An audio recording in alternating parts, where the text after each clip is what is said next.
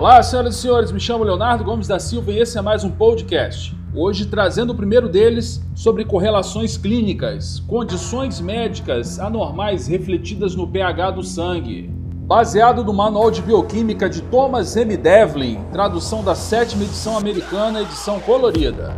Aqui diz que em mamíferos, os diferentes pHs dos meios intra extracelulares estão em estado estacionário dinâmico, com as mudanças que ocorrem em um alterando a composição do outro.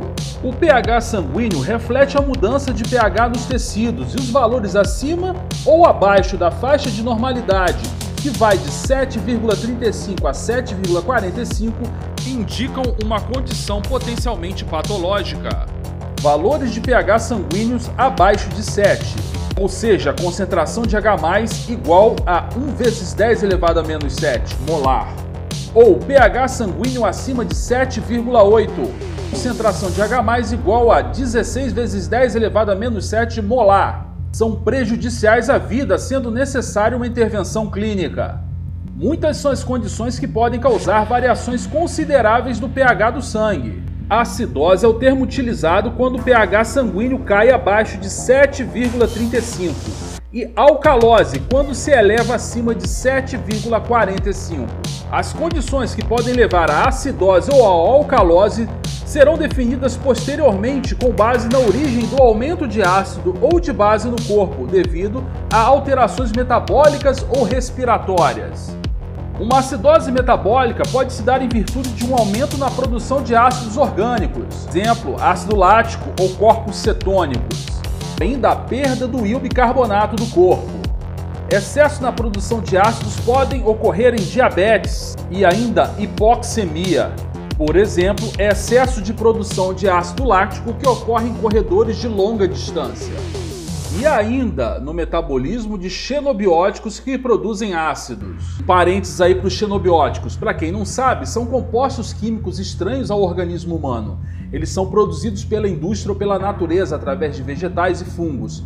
Podem ser enquadrados em diversas categorias, como por exemplo pesticidas agrícolas, inseticidas, plásticos, produtos de limpeza e fármacos. É galera, cuidado com eles, hein? A perda do íon bicarbonato, que muda o equilíbrio de base e ácido, ocorre em diarreia severa, uremia e doenças renais crônicas. Já uma acidose respiratória ocorre quando há retenção de CO2, o anidrido do ácido carbônico, e é causada por condições que restringem a exalação de CO2 dos pulmões, como quando há acúmulo de fluidos nos pulmões em condições como enfisema ou asma, restrição respiratória como em traumas, poliomielite e obesidade severa. Já as principais causas da alcalose metabólica são retenção do íon bicarbonato e ingestão de bases. Uma alcalose respiratória ocorre por hiperventilação, em virtude de histeria ou tensão, overdose de algumas drogas, por exemplo, salicilatos e até mesmo febre. A medição do pH do sangue para monitorar o estado ácido-base é rotineira em muitas doenças, porque uma diminuição ou um aumento descontrolado do pH sanguíneo pode levar a consequências rápidas e graves. Um abraço, galera, e até a próxima!